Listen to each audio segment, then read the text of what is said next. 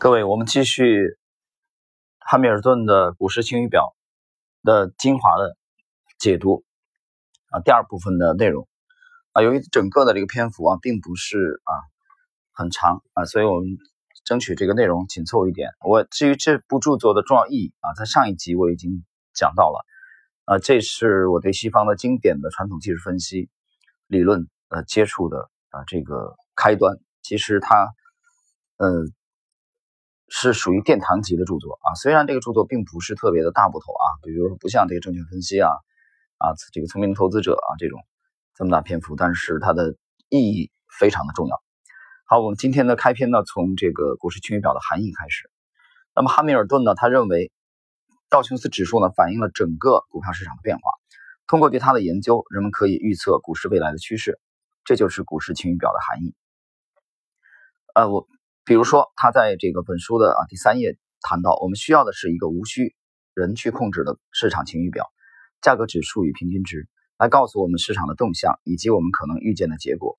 最好的晴雨表则是证券交易中价格的平均指数。三十年来，道琼斯新闻服务部一直都在记录这个指数，从未停止过。晴雨表能在天空中没有乌云的时候预测到坏天气。呃，那么。其实晴雨表的含义啊，股市晴雨表的含义，那么也就是，呃，它是人们观测股市的啊，给了一个这个标准啊，直观的这个标杆。同时呢，在上一集我们也谈到了，汉密尔顿认为这个道指是具有一定的这个预测作用。啊，我们来看下一节，呃，汉密尔顿的观点，市场没有固定的周期。汉密尔顿呢认为股市的这市场啊周期啊是无法琢磨的，他否定一切企图寻找市场固有周期的做法。这里我们要解释一下啊，这里边看到了风格的差异啊，同样是技术分析，其实你发现他的这种观点和这个威廉江恩的观点啊差异非常大啊。江恩是认为市场存在着固定的周期的啊，他的时空的这个波动法则啊，对时间的这个。呃，重要性的看待啊，和汉密尔顿的这个观点实际上是有分歧的。我们来看汉密尔顿是怎么看看这个问题呢？呃，在本书的八十页，他这么谈：那么作为商业预测工具，这一切周期理论的价值何在？我看不出它没有任何价值。这个理论需要做出那么多让步，事实上要提出过多怪异的观点，因此它已经失去了自身的价值，只能作为记录数据的工具了。我们看到依据周期猜测做出的概括性结论。需要再三改动。那么周期理论还存在有用的内涵吗？我不是怀疑主义者，但这种玩弄周期的方式对我来说，就像自己玩单人跳棋时作弊一样，荒唐可笑。呃，下一节，汉密尔顿的有效市场理论。汉密尔顿认为，华尔街的股票价格是华尔街所有资讯的反应。这一观点正是后来有效市场理论的核心。大家看到了啊，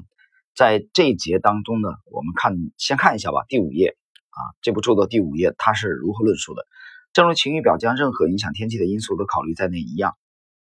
股价的运动是华尔街知识的综合，也是对未来事件发生的预见能力的综合。在本书的第三十页，根据查尔斯道的观察，在股票价格运动的过程中，华尔街中每一块信息的碎片，在被华尔街最具独到眼光的投资人识别之前，就已经在市场中早早地反映出来。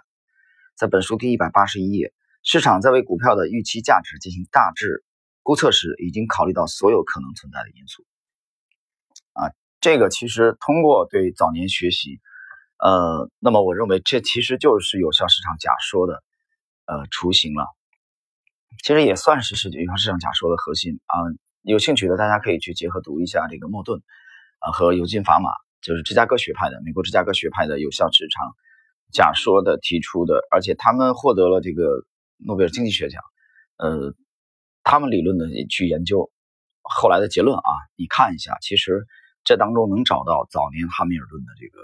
理论的这个雏形，就在其实故事晴雨表当中。好，下一节，查尔斯道的重要发现，通过观察道指的这个走势，查尔斯道得出的结论是在股票市场上存在着三种运动啊，它们分别是这个呃。长期运动，这个主要运动、刺激运动和这个日常波动这三种运动是同时进行的。这个结论是从不同的周期和空间纬度对市场波动的特点进行概括的。可以肯定的说，他论证的结论是正确的。那么，同时，查尔斯道关于市场波动这三种运动的论述是最早的关于市场波动性质的研究啊，他就这个其实类似于物理学当中的牛顿第一运动定律一样啊，它堪称证券学的啊证券学的这个第一定律。那由此我们看到这个下一节的内容，就是技术分析诞生的标志。道氏理论发表之后，技术分析作为一个流派啊，就逐渐的发展起来了。技术分析学派的主要任务就是分析股价走势图，实现对市场未来的预测。技术分析者坚信，从股价过去的趋势可以预测未来的走势。他们通过各种蛛丝马迹来寻求市场的底部，寻求主要运动终结的顶部，寻求牛市或熊市的周期。这些努力奠定了技术分析的基本框架。那么，下一节分形几何学的启示啊，这里边，呃，除了这个汉密尔顿的这个著作的这个贡献以外，我们简单的提一下分形几何学的问题啊。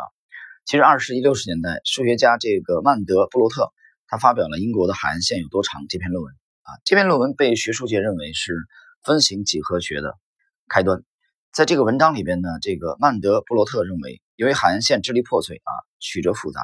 对于海岸线的测量问题，测量尺度的大小将是关键的因素。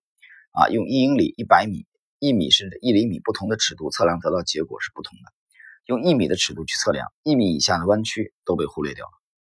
从远处观察海岸线，就会发现海岸线是笔直的。如果从更近的地方观察，看到海岸线是曲折的，离它越近，看到的细节就越多。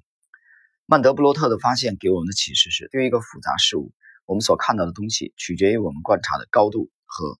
视角，呃，这里插一句啊，这个曼德布罗特的这个观点，其实我觉得是有很大的现实意义的。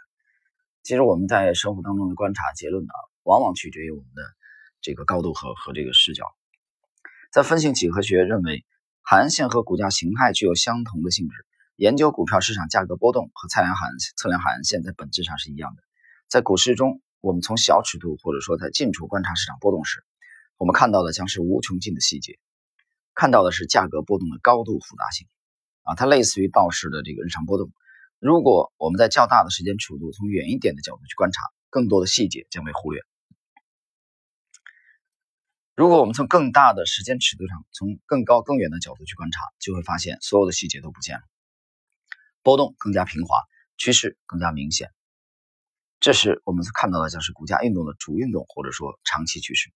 汉密尔顿告诫投资者不要去追逐股价的短期波动，正是因为他发现了短期波动的高度复杂性以及无以计数的细节，这些复杂性背后所暗藏的不确定性，正是投资者出错的原因。啊，这一节是这个汉密尔顿其实的这个，啊，我个人认为啊，是汉密尔顿的这部著作的精华内容之一。下一节，关于这个贪婪。国内的这个证券教材介绍过一种这个买卖的方法啊，就是波档子，其实就是短在在上海啊，中国股市因为发源于上海，这个很多股民都这么干的啊，就是其实高抛低吸漏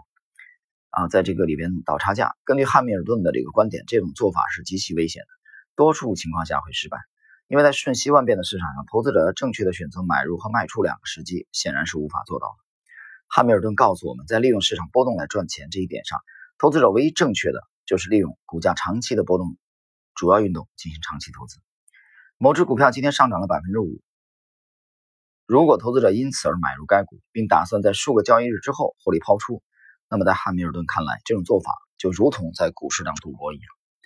啊，大家想一想，这部著作的啊诞生啊，在二五一九二五年前后啊，这个其实振聋发聩，到现在为止将近一百年了。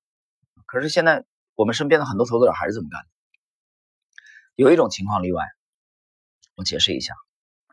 啊，我就以这个交易模型为例啊，就交易模型它它并不是百分之百量化，就是你就是百分之百量化，你也不可能百分百正确啊。我们讲了百分之八十五的量化，百分之十五的这个这个定性啊，这个过程中呢，在模型的这个也有这个尝试的过程，所以这种状况下，比如说有小幅度盈利的止盈啊和小幅度亏损的止损，这都这都是正常的情况下。那这个和这个中日以这种高频啊为主的交流，这种风格是有区别的。那如果说某一个阶段啊，比如说近期啊，那我们处于这个阶段的这这个这个出现这个交易特征的时候，你会发现其实我们是在找正确的这个这个位置，其实比对模型的相似度处于这个阶段啊。但是这个一旦做对以后，我们的利润其实来源于我们持股时间相对较长，那当然盈利也非常可观。大家听明白这个意思没有？这和这个中日的以这个呃频繁的绝对高频的这种。交易倒差价啊，所谓的这个积小胜为大胜啊，我今天能赚五个点，或者说一周以后能赚七个点，把七个点利润锁定，再去找下一只，再来赚五个点，或者再来赚继续赚十二个点，再抛掉，跟这种交易的方式有本质的区别。有没有听清楚我讲的意思？这一点其实汉密尔顿在接近一百年前已经指出来了。呃，那么在上一集啊，开篇的时候我讲了啊，我们这里临时的插一个这个。很简短，非常非常简短。呃，汉密尔顿的这部划时代意义的股市晴雨表，虽然内容不是很长啊，其实也就两集啊，就两集，连上一集带这一集就结束了。它主要的精华，我个人认为，它主要的精华通过这两集的内容啊，已经阐述出来了。呃，但至于说你能理解多少，这个取决于你对证券市场的这个啊功力啊和经验积累到什么程度。那么在这个时候，为什么这个时候我们这个去？强调汉密尔顿的这部划时代的意义啊，这个划时代意义的这部重要著作啊，大家想一想，和 A 股市场当前的啊这个走势可以结合起来啊，去想一想。好了，那么我们到这里为止呢，就结束了对汉密尔顿股市晴雨表的精华解读的所有的内容。好，谢谢各位。